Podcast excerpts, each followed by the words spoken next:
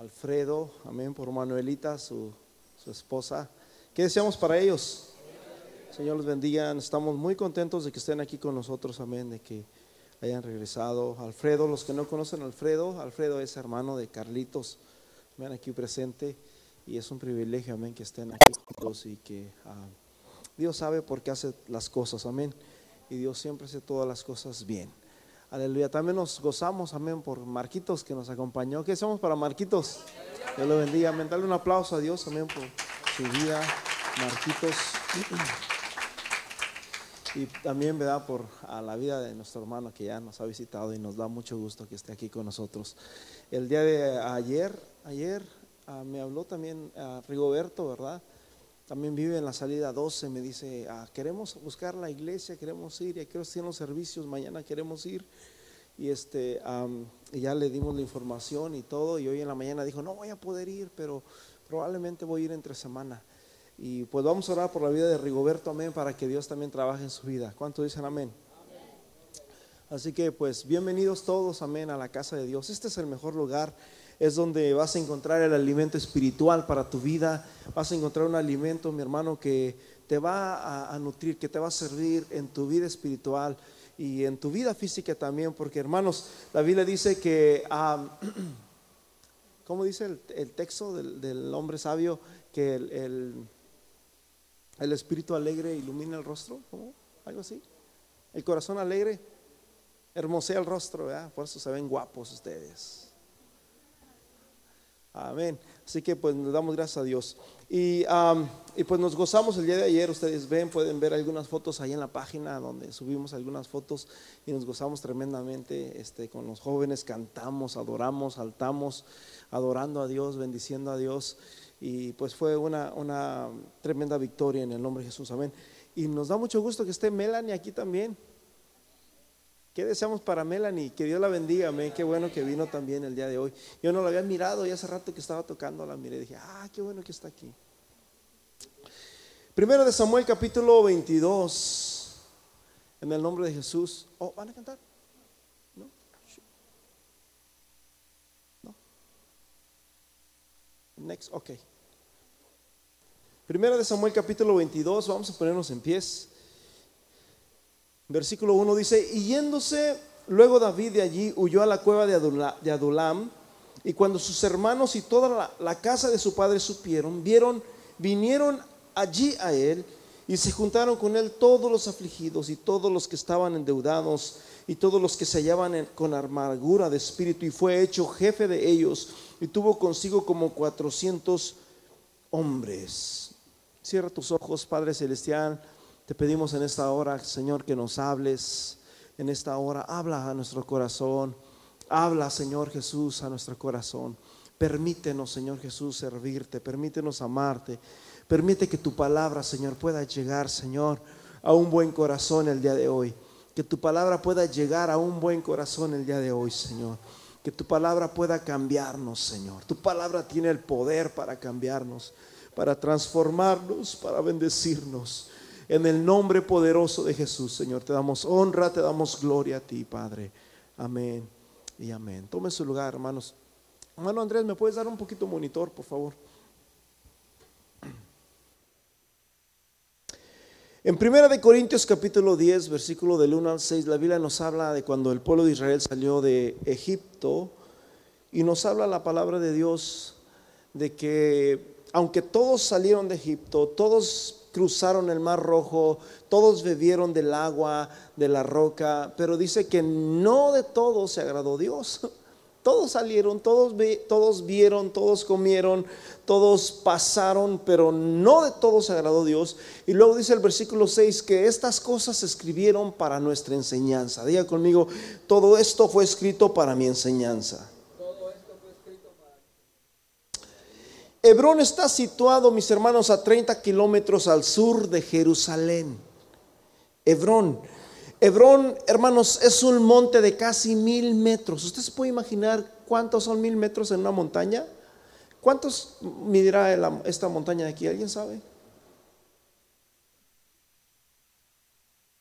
¿Kilómetros? ¿Es un kilómetro? Un kilómetro, casi un kilómetro, ¿verdad? ¿Y cuánto medirá esta? ¿No saben?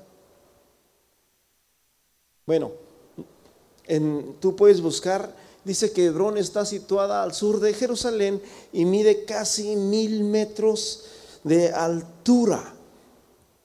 Y yo quiero enseñarles, gracias hermano Dani, quiero enseñarles mis hermanos acerca, mis hermanos, de lo que es salir de Adulam para entrar a Hebrón. David, mis hermanos, después de que andaba siendo perseguido por Saúl, dice la Biblia que David se fue a Gad y estuvo allí, mis hermanos, en Gad. Y, cuando llegó a, a, Engat se encontró con el sacerdote Abiatar y David tenía hambre y dice que le dieron del pan, ¿verdad? Que había en el templo.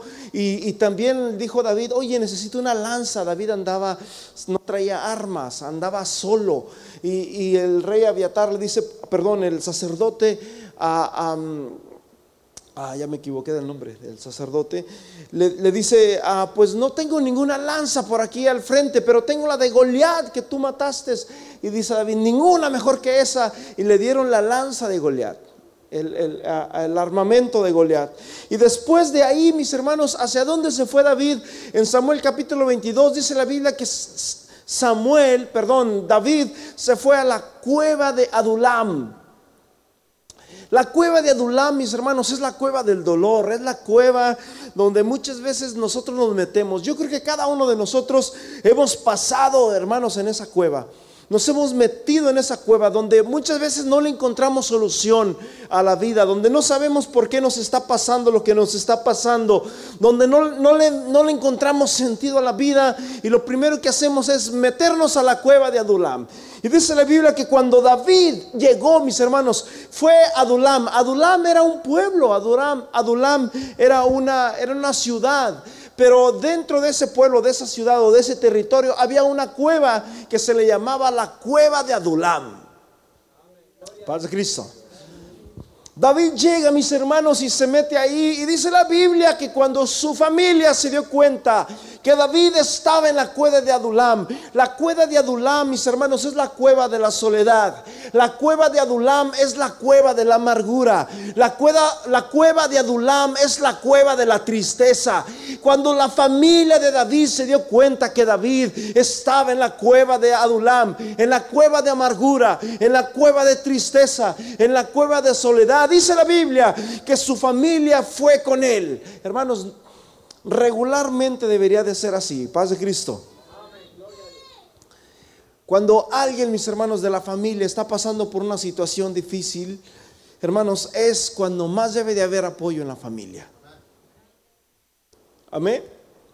Porque muchas veces nosotros juzgamos como si nosotros fuéramos perfectos. Y dice la Biblia, eh, cuando mires que tu hermano ha fallado, no lo critiques, no lo juzgues, porque probablemente mañana tú vas a ser el que vas a estar en ese lugar. Paz de Cristo. Y la familia de David, mis hermanos, se acercó a David, se acercaron sus padres, se acercaron sus hermanos, se acercó toda su familia, vino con David y dijeron, ¿sabes qué, David? No estás solo aquí. ¿Sabes qué, David? Tú no estás solo aquí. Paz de Cristo. Y cuando llegaron ahí, mis hermanos, también curiosamente dice la Biblia que llegaron también 30 hombres. Pero dice la Biblia que estos hombres no eran del todo Ah, confiables. No eran buenas personas. Son del tipo de personas que usted no le gustaría trabajar son del tipo de personas que a usted no le, no le gustaría encontrarse en el camino. Son del tipo de personas que a usted no le gustaría invitarlo a su casa. No, no. Dice la Biblia que estos hombres eran amargados, eran endeudados, tenían, hermanos, un espíritu pésimo. Hay personas, mis hermanos, yo he conocido personas y, bueno, mi familia conoce esto. Hemos estado en lugares, hermanos, en casas, donde a veces eh, el hijo invita al amigo y, y de repente el padre con un espíritu amargado.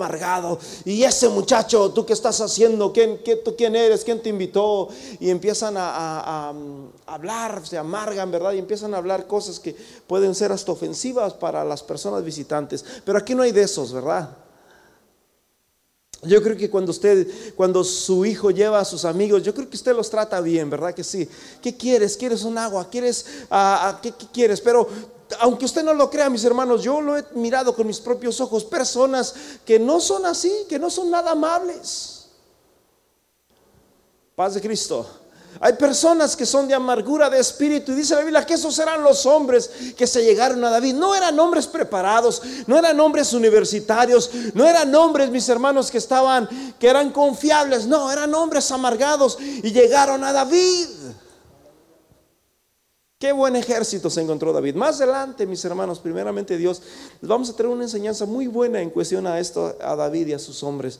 Cosas que quizás usted nunca se hubiera imaginado que hizo este hombre David.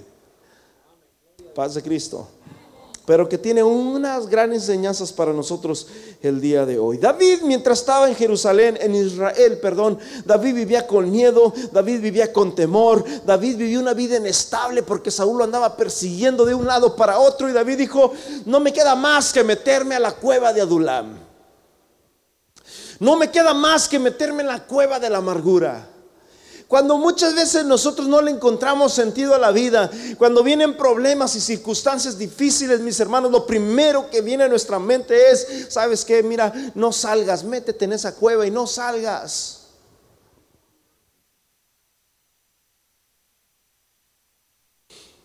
Déjame decirte una cosa, mis hermanos, que allí en esa cueva, mis hermanos, es donde Dios añade. En la cueva de la amargura, en la cueva de allí fue donde Dios añadió y fue donde Dios fortaleció el corazón de David. Porque pueden pasar dos cosas en esa cueva.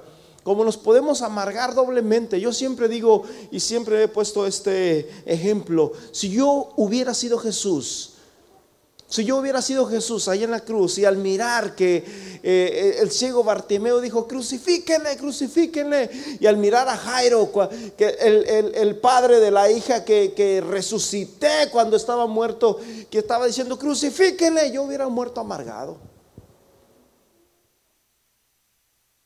Esta gente es, no, ni lo que le hice, mira el leproso ahí está, ni siquiera me defienden.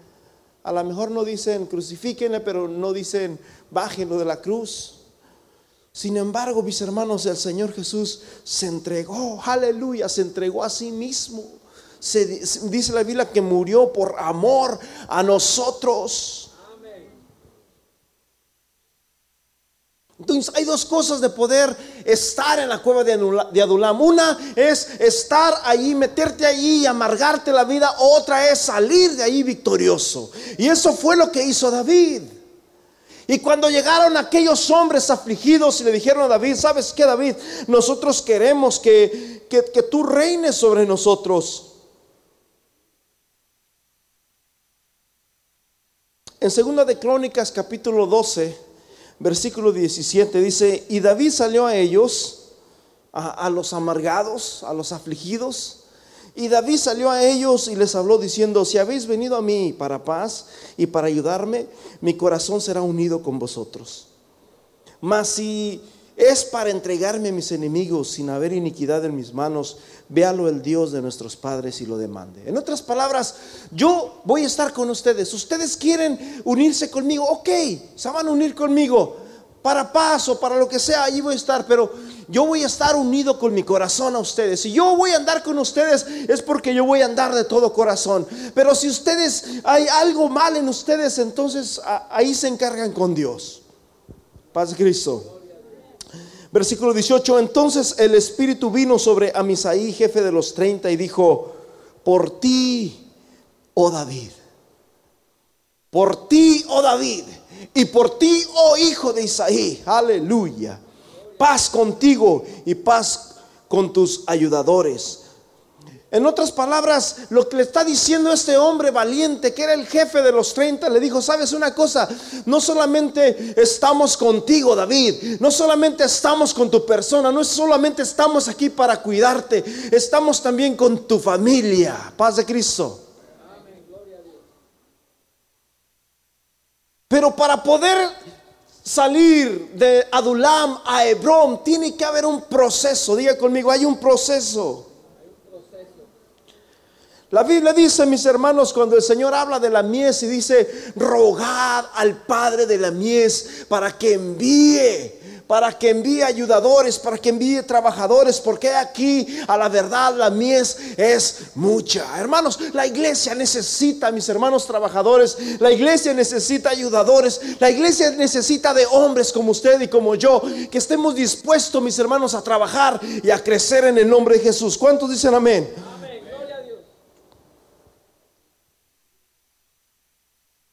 Sabes que en la, en la iglesia entran dos tipos de personas. Entran personas con problemas y personas problemáticas. Paz de Cristo. Cuando tú vas a la casa del alfarero, o cuando las personas van a la casa del alfarero, tú puedes entrar a la casa del alfarero y dices, wow, qué hermoso jarrón es este. Oh, mira esta olla, mira este vaso. Y empiezas a sorprenderte de las maravillas que hay en la casa del alfarero. Hay cosas preciosas, cosas hermosas que usted no se las puede imaginar. Cosas desde muy pequeño valor hasta muy alto valor. Cosas para pobres como cosas para ricos. Pero tú te sorprendes cuando miras esto porque ah, ah, eh, tu deseo, tu, tu anhelo es ver eso. Pero también hay otro tipo de personas que cuando llegan a la casa del farero empiezan a mirar el polvo y dicen, uy, aquí está muy sucio.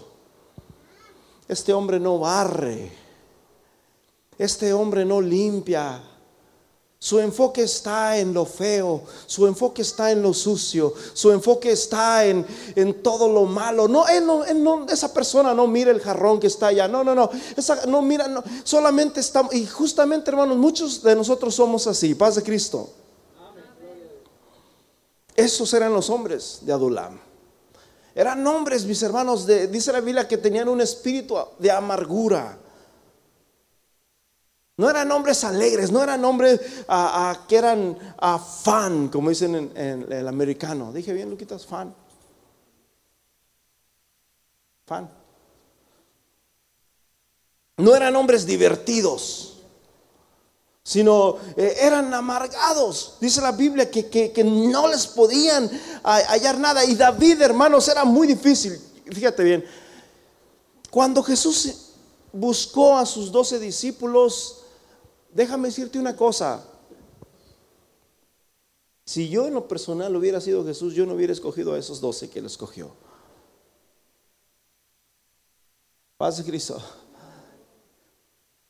Pero ahí es donde podemos ver la mano de Dios.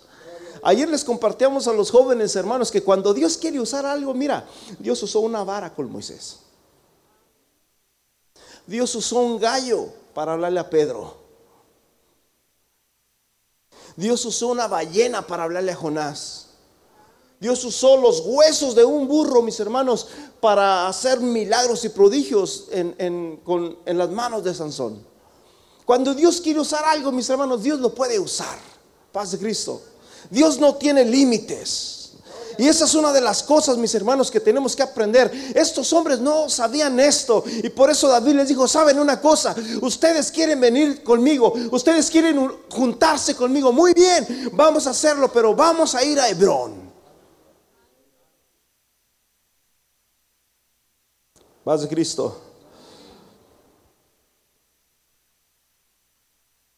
En Hebrón, mis hermanos, había lealtad, en Hebrón había firmeza, había definición en Hebrón había seguridad. Y cuando David, mis hermanos y sus hombres se van a Hebrón, ya, dijimos que Hebrón está, mis hermanos, al sur de Jerusalén. Hebrón está a mil metros de altura. No sé exactamente cuántos son mil metros de altura. No sé cuánto tiempo duraron en subir este Hebrón, pero una vez que llegaron allá a Hebrón, mis hermanos, la Biblia dice que ungieron nuevamente a David por segunda vez. Fue ungido como rey, pero en ese mismo instante sus problemas no se solucionaron. Escúchenme bien, muchas veces pensamos, mis hermanos, que una vez que venimos a Dios, que una vez que estamos en la iglesia, que una vez que hacemos la voluntad de Dios en nuestra vida, los problemas se solucionan. No, déjame decirte una cosa, no se van a solucionar. Se pueden solucionar unos, pero van a, surgir otros. Porque mis hermanos, esta vida está llena de problemas. Paz de Cristo. Siempre va a haber problemas, siempre va a haber circunstancias, siempre va a haber impedimentos, siempre va a haber, hermanos, ah, ah, de todo, quizás victorias y derrotas, siempre va a haber de todo en este mundo. Una vez que David esté en Hebrón, mis hermanos, se soluciona el problema de andar huyendo de Saúl.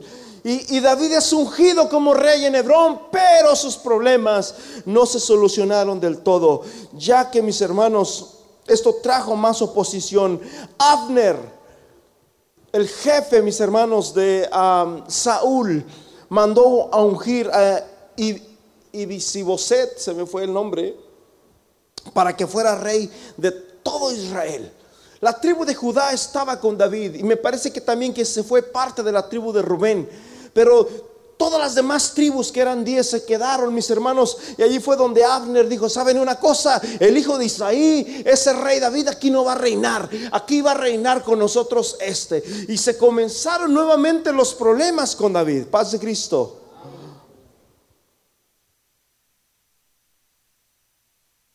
David, hermanos, ustedes conocen la historia, comenzó a reinar, Dios estaba con él, Ah, más adelante, un día les voy a enseñar otra, la enseñanza, una enseñanza que quizás la mayoría de nosotros no conocemos de David.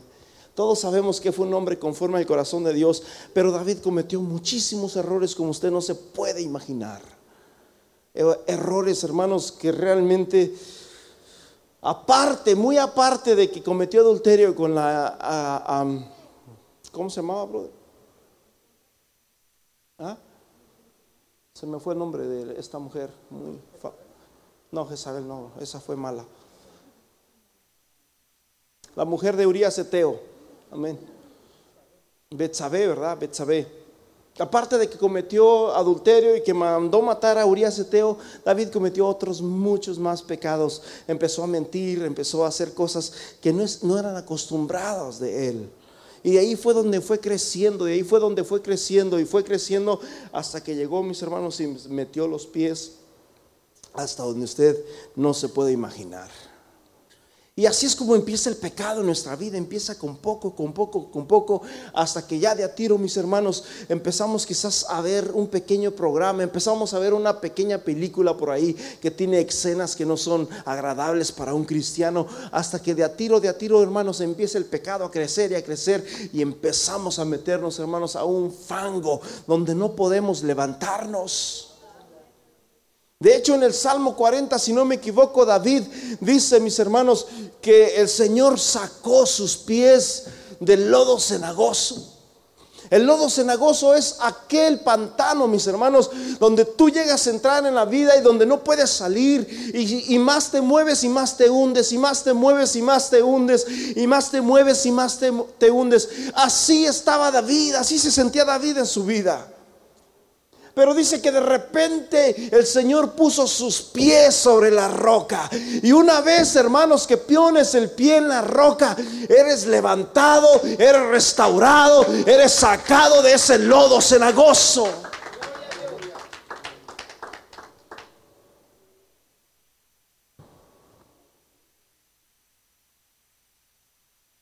En Hebrón hay dirección. Siempre que David salía de Hebrón, pedía a Dios dirección. Y siempre que David entraba a Hebrón, David pedía dirección. Paz de Cristo. En Hebrón hay rangos también. De aquellos 30 valientes que estaban allí, dice la Biblia que David tenía tres valientes, que eran los tres que estaban cerca de él. Paz de Cristo. ¿Sabes una cosa de que por decirlo así, Jesús tenía 12 discípulos y de esos 12 discípulos, ¿a cuántos tenía cerca? ¿Alguien sabe cuántos eran los que estaban cerca? Yo me, yo me imagino cuando Jesús fue a resucitar, hermanos, a la hija de Jairo. Y dice que cuando estaba la hija ya estaba muerta. Y Jesús le, le dijo a Pedro, Jacobo y Juan, díganle a todos que salgan, excepto a los padres de la familia, a los padres de la niña. Yo, yo, yo, yo imagino a Pedro sacando, hermanos, al primo, al tío, al abuelo, a, todos, hermanos, al, al, que andaba ahí nomás de mirando a ver qué pasaba. Usted también se sale, por favor. Y una vez que sacaron a todos, fueron con Mateo, fueron con Judas, fueron con, con Bartolomé. Les dijeron, sorry, pero ustedes también tienen que salirse. Paz de Cristo. Y así fue como Jesús lo, hizo, ¿verdad? En esa ocasión.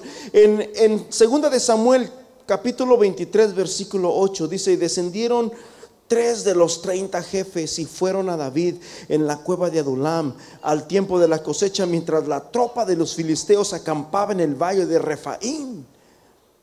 Hermanos, en el versículo 8 nos habla la Biblia de estos hombres valientes de David.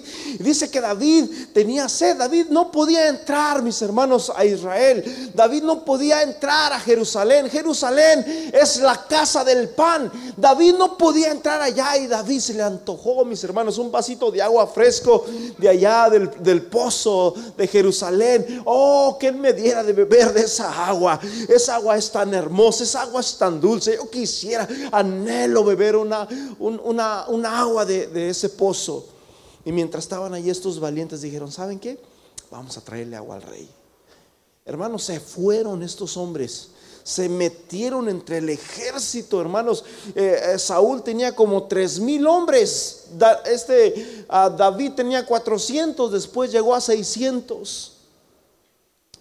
Y de esos 603 hombres se metieron entre 3 mil hombres y fueron mis hermanos hacia el pozo de Jerusalén y sacaron agua y se la llevaron a David. Le dijeron a David, mi rey, aquí está su agua.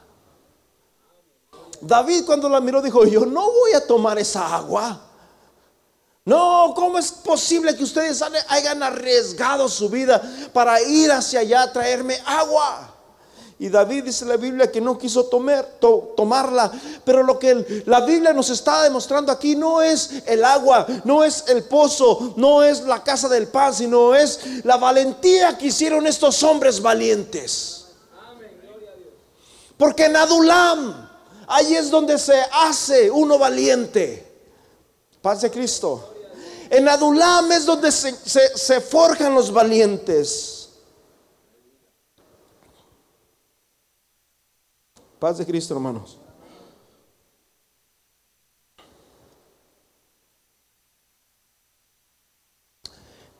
Y lo principal, y lo principal que hay en Hebrón es que en Hebrón la familia es lo primero. Diga conmigo, la familia es lo primero. Yo no tengo ahorita aquí mi princesa banda por allá trabajando también, pero estos hombres eran amargados, habían dejado sus familias, habían dejado todo, no tenían nada, no tenían corazón, eran casi, casi como macho menos mexicanos. Y dice la Biblia, mis hermanos, que cuando se juntaron con David, David les dijo, muy bien, ustedes quieren subir a Hebrón, ¿dónde está tu esposa? ¿Dónde están tus hijos? Hermano, la primera iglesia que nosotros tenemos es nuestra familia paz de Cristo. La primera iglesia que nosotros tenemos es nuestra familia. Dice la palabra de Dios, hermanos, en Cantares 1.6, no se fijen en mi tez morena, ni en que el sol me ha bronceado. Ahora que yo llegué de Florida, muchos me decían como que cambiaste, ya me puse güerito otra vez. Porque el sol me miró, los hijos de mi, de mi madre se iraron contra mí, me pusieron a guardar las viñas y ¿qué dice? Y la mía, que era mía, no guardé. Lo primero, mis hermanos, que hay en Hebrón es que en Hebrón, hermanos, lo, lo más importante en Hebrón es la familia. Paz de Cristo. Si usted tiene a su princesa ahí, dele un abrazo,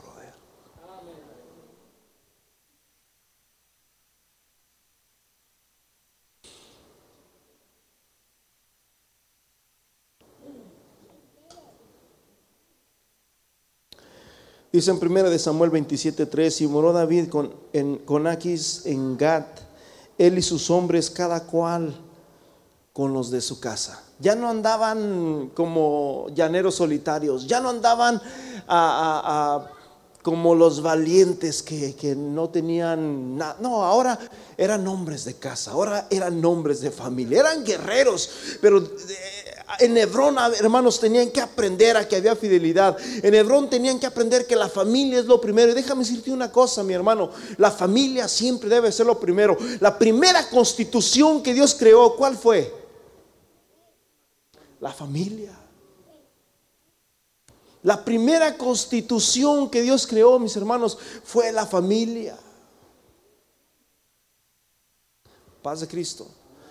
Hace unos meses atrás, varios meses que el año pasado, yo hablaba con un jovencito y estábamos hablando y todo eso. Y, oh, entonces te vas a casar. Le dije, sí, me voy a casar. Dice, uh, no te voy a pasar como fulano, sutano. Uh, fíjate que fulano y sutano. Que yo dije, ¿sabes qué? Mientras tengas esos pensamientos en tu vida que no sé quién te los está metiendo, te están haciendo un daño grandísimo. Porque con esos pensamientos nunca te vas a casar, le dije. Si vas a esperar a, ver la familia perfecta, al hombre o la mujer perfecta, nunca va a existir en el mundo. Y lo que va a hacer eso va a hacer que va a traer mucha oposición a tu vida. No, no, no, a mí nadie me ha dicho nada. No, no, no, yo, yo lo, no, dije, tú no, nunca debes de juzgar a nadie. Hermanos, si algo tenemos que aprender a hacer aquí como iglesia nosotros es a respetar el matrimonio. Usted no tiene que andar apuntando el matrimonio de su hermano, de su padre, de su, de su vecino, de nadie, hermano. Usted no tiene por qué meterse con nadie. Y si quiere hacer algo, ore por ellos. Paz de Cristo. Lo primero que había, hermanos, en Hebrón era la familia, era lo primer lugar. Y déjame decirte una cosa, mis hermanos, que en la familia, mis hermanos, hay de todo. Déjame decirte una cosa, Allí es donde, donde, donde se ve quién te conoce más que tu esposa, quién te conoce más que tu esposo.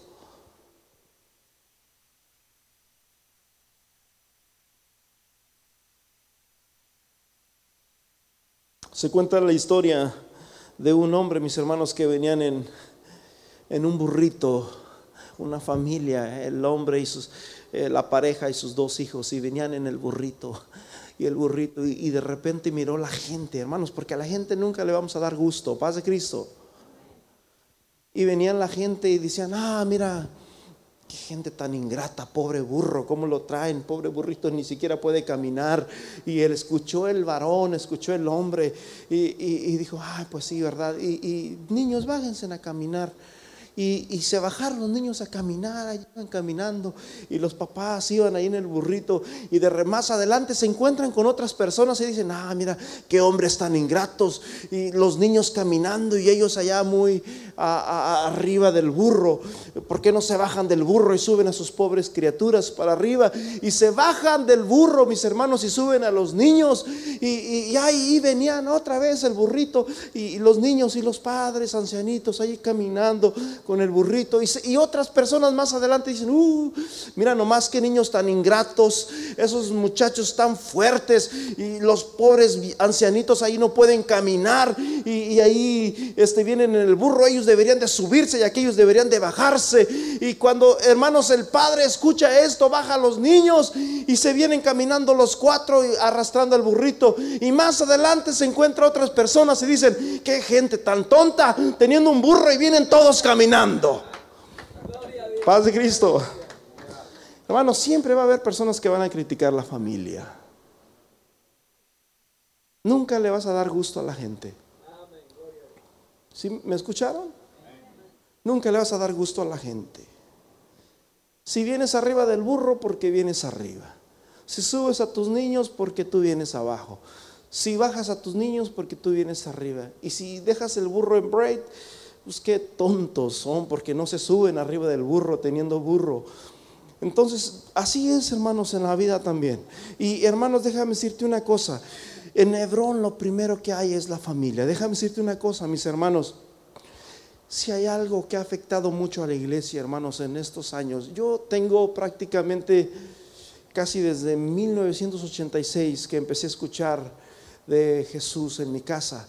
En mi casa llegó la palabra de Dios en 1986 y empecé a escuchar música cristiana, empecé a asistir a la iglesia, empecé a, enrolarme en las cosas de Dios, empecé a conocer a pastores, a hijos de pastores, y etcétera, etcétera. Y si algo me he dado de cuenta es de que la mayoría, hermanos, de los cristianos y aún pastores han descuidado sus viñas.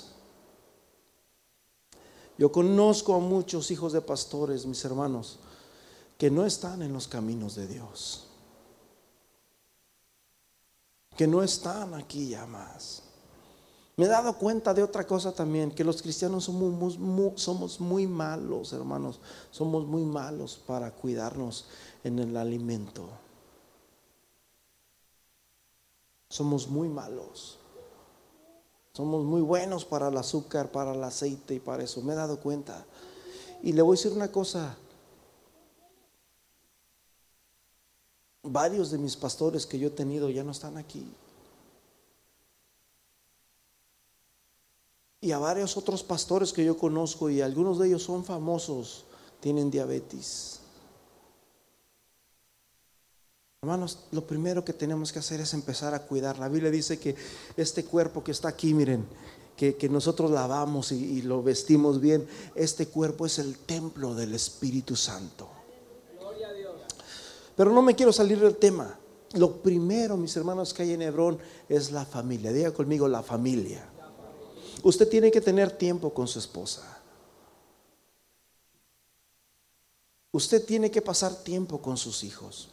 Y esa es una de las razones, mis hermanos, por las cuales yo personalmente he mirado como aún hasta pastores Familias de pastores, familias de ministros, hermanos, se han caído y no solamente han perdido sus, hijos, sino hasta aún hasta sus mismos matrimonios. Y esto lo he mirado en México, esto lo he mirado en Texas, esto lo he mirado en, muchísimos otros lados, muchísimos, y le podría dar nombres y, y, toda la cosa, pero no se trata de eso, no se trata, yo no quiero que usted lo crea, si lo quiere creer está bien, y si no, no, pero lo que le digo una cosa, en Hebrón la familia es lo más importante. Y usted tiene que pasar tiempo con sus hijos. Déjame decirte una cosa, mi hermano. El día que, el día que yo me muera, ¿qué va a pasar el día que yo me muera? Alguien que me diga. ¿Qué va a pasar el día que yo me muera? Hermano Armando.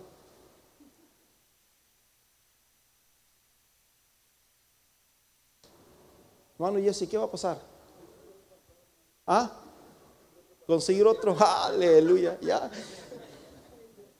A ver, ¿qué más va a pasar? Sí, amén. ¿Qué va a pasar cuando yo me muera? ¿Quién dijo? ¿Me entierren? Me van a enterrar. El día que yo me muera y el día que usted se muera también, pero yo me puse por ejemplo para no, para no ofenderlo. El día que yo me muera me van a enterrar. Y después cuando salgan de ahí del, panteón, ustedes se van a ir a la Rosita y van a decir, denme cinco tacos y una coca. Y yo voy a estar allá. Y mi esposa probablemente va a estar llorando ahí en la casa. Hermanos, lo más importante es la familia. Paz de Cristo. ¿Sí me están entendiendo o no? Lo más importante es la familia. Cantares 1.6, me pusieron a cuidar las viñas de otros. Me obligaron a cuidar las viñas de mi familia, pero descuidé la mía. Pero descuidé la mía. Hermanos, la familia es lo primero. Dios es lo primero, la familia debe de ser siempre lo primero. En Hebrón, la familia es lo más importante. Lo primero que tenemos que aprender en Hebrón, mis hermanos, es a encajar en el matrimonio. Lo primero que tenemos que aprender en Hebrón, mis hermanos, es a ser fiel a esa mujer, a ese, a ese hombre. Paz de Cristo. Y les dice David, si ustedes quieren seguirme, ustedes tienen que ir a buscar a su familia. Y si vamos a salir de aquí, vamos a salir juntos. Y si vamos a entrar, vamos a entrar juntos. Pero saben una cosa, la familia es lo primero. Paz de Cristo. Y así fue, mis hermanos, como estos hombres empezaron a, buscar, empezaron, mis hermanos, a cuidar sus familias y fueron estos hombres los más valientes en la Biblia. Y hay una escritura donde nos habla acerca de todo lo que hicieron estos hombres de Hebrón, perdón, de Adulam. Pero déjame decirte una cosa, en Adulam, en esa amargura, es donde se forjan esos hombres. Y una vez que se forjan ahí, hermanos, suben a Hebrón. Y en Hebrón, mis hermanos, es donde está la bendición. En Hebrón, mis hermanos, es donde está la victoria. En Hebrón, mis hermanos, es donde está la unidad. En Hebrón es donde está el amor. Amén. Y la Biblia dice algo bien importante, mis hermanos, en Primera de Corintios capítulo 13, en el último versículo. No me acuerdo qué dice, pero dice algo bonito. Déjame se los leo. Primera de Corintios capítulo 13 creo que es 13 también. Dice, y ahora permanece la fe, la esperanza y el amor, estos tres, pero el mayor de ellos, ¿cuál es? ¿Cuál es? El amor. El amor. Ahora permanece la fe. Un Señor, una fe y un bautismo. Ahora permanece la fe la esperanza. ¿Cuántos tienen esperanza de que un día vamos a estar en el cielo? Para tener esperanza usted tiene que tener fe de que Jesús es el Hijo de Dios y que Jesús es el único que a usted le puede dar salvación, porque ningún otro hay salvación, porque no hay otro nombre dado a los hombres en quien podamos ser salvos. Y cuando usted tiene esa fe, porque la fe viene del oír y del oír la palabra de Dios, cuando usted tiene esa fe, entonces tiene la esperanza, la esperanza, mis hermanos, de un día poder estar con Él, la esperanza de un día poder estar delante de su presencia. Les he compartido de cuando mi madre ah, recién murió, tuve un sueño donde ella me toca la puerta y me dice, Mane, ábreme porque quiero hablar contigo. Y yo abrí la puerta, pero era una puerta que nomás era de aquí para acá, puerta y de aquí era como una ventana casi aunque era puerta, pero nomás se abría la puerta de aquí para arriba. Y me dice, ábreme porque te quiero abrazar. Y nos abrazamos. Y, pero yo no, la, yo no podía entrar para allá ni ella podía entrar para acá porque vuelvo a decir había una era como una puerta cantinera donde la puerta de abajo estaba cerrada en la de arriba sí podíamos nos abrazamos y luego me dice ves dice y los doctores decían que, que yo ya no tenía esperanza mírame paz de Cristo porque hay una esperanza, hay una esperanza allá con el Señor. La Biblia dice que ya no va a haber más dolor, no va a haber más enfermedad, no va a haber tristeza, no va a haber más soledad. Allá el Señor será el rey para siempre. Hay esperanza para nosotros. Esa es la esperanza. Pero dice la Biblia que un día también la esperanza se va a ir porque ya no lo vamos a ocupar. Un día ya no vamos a ocupar la fe, un día ya no vamos a ocupar la esperanza. Lo único que va a permanecer es el amor. Paz de Cristo. El mayor de ellos es el amor. O sea que tú puedes tener amor para, perdón, tú puedes tener fe para decirle a ese monte, vete al mar. O tú puedes tener una gran esperanza pero hermanos, más grande es el amor. Paz de Cristo. Así que en Hebrón, mis hermanos, en Hebrón lo, lo más grande, lo principal es tu familia. ¿Cómo está tu relación matrimonial?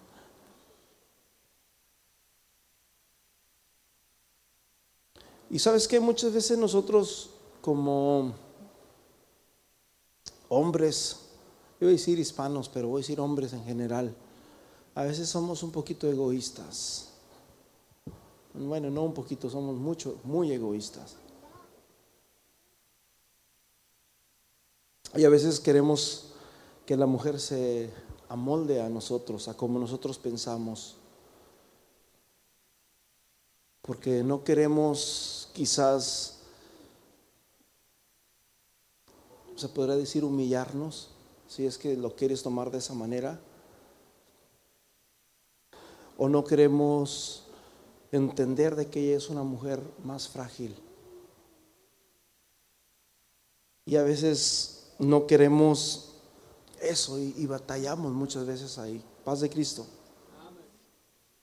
Y a veces le, la miramos o le decimos, tú tienes que hacerte como yo, tienes que entender esto, tienes que entender aquello. Pero hermanos, en Hebrón no es así. Paz de Cristo. En Hebrón no es así. Estos hombres tuvieron que aprender, mis hermanos, a amar a sus mujeres. Estos hombres tuvieron que aprender, mis hermanos, a amar a sus familias. Tuvieron que aprender a entregarse, hermanos, totalmente por sus familias. Porque esta es la voluntad de Dios. Amén. Vamos a ponernos en pies. Yo los invito, si tú tienes a tu esposa, agárrala, abrázala y vamos a hacer una oración juntos todos. Padre Celestial, yo te ruego en este día, Señor, que bendigas cada matrimonio que está aquí, Señor. Señor, en esta iglesia la familia es lo primero, Señor. No queremos hacer esto y aquello y lo otro y descuidar nuestras familias. Queremos que en esta iglesia, Señor, la familia sea el primer lugar en nuestras vidas. Que la cuidemos, Señor. Perdónanos, Señor, porque muchas veces hemos sido egoístas, porque muchas veces hemos descuidado y hemos herido. Tu palabra dice que hay hombres cuyas palabras son como golpes de espada. Y muchas veces tratamos de tapar nuestros errores, tratamos de justificar nuestros errores diciendo, si te hubieras casado con alguien más sería igual o peor. Pero no tienes que justificar nada, lo que tienes que es humillarte y tratar de ser un buen hombre, un buen esposo, una buena esposa. La Biblia dice que todo lo bueno, todo lo afable, todo lo puro, todo lo honesto, todo lo que es de un buen hombre en esto pensar. Señor, quizás hay ataduras, quizás hay amarguras,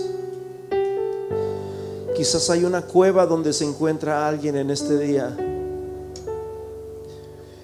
que aunque tiene su familia, aunque tiene sus hijos, está en una cueva de Adulam, en una cueva de ataduras, en una cueva de amargura, en una cueva de soledad. Yo te ruego en este día, Señor, que restaure su vida. Restaura sus votos, Señor. Restaura su familia. Cuando todo termine en esta vida, lo único que va a quedar es la familia. Lo único que va a quedar va a ser tu esposa y tu esposo, tus hijos. Lo demás nos vamos a olvidar de, ti. Los demás te vamos a olvidar en ese mismo momento. Lo más importante es tu familia. Cuida tu familia. Cuida tu viña. Cuida tu viña. Cuida tus hijos. Cuida lo que Dios te ha encargado para que cuides. Señor, en el nombre de Jesús, rompemos cadenas. Rompemos cadenas de machismo. Rompemos cadenas, Señor, de orgullo rompemos cadenas. En el nombre de Jesús, Señor, libertanos. Ayúdanos, Señor, a poder concentrarnos, Señor, en el bien de nuestra propia familia. Ya no somos llaneros unitarios. Ya no, no queremos estar en la cueva de Adulam. Queremos ir a, queremos subir a Hebrón. Queremos estar en Hebrón Queremos estar en la casa, en la ciudad de pan. En el nombre de Jesús, Señor. En el nombre de Jesús. En el nombre de Jesús. En el nombre de Jesús. Fíjate, brother, en Primera de Pedro, capítulo, capítulo 3, versículo.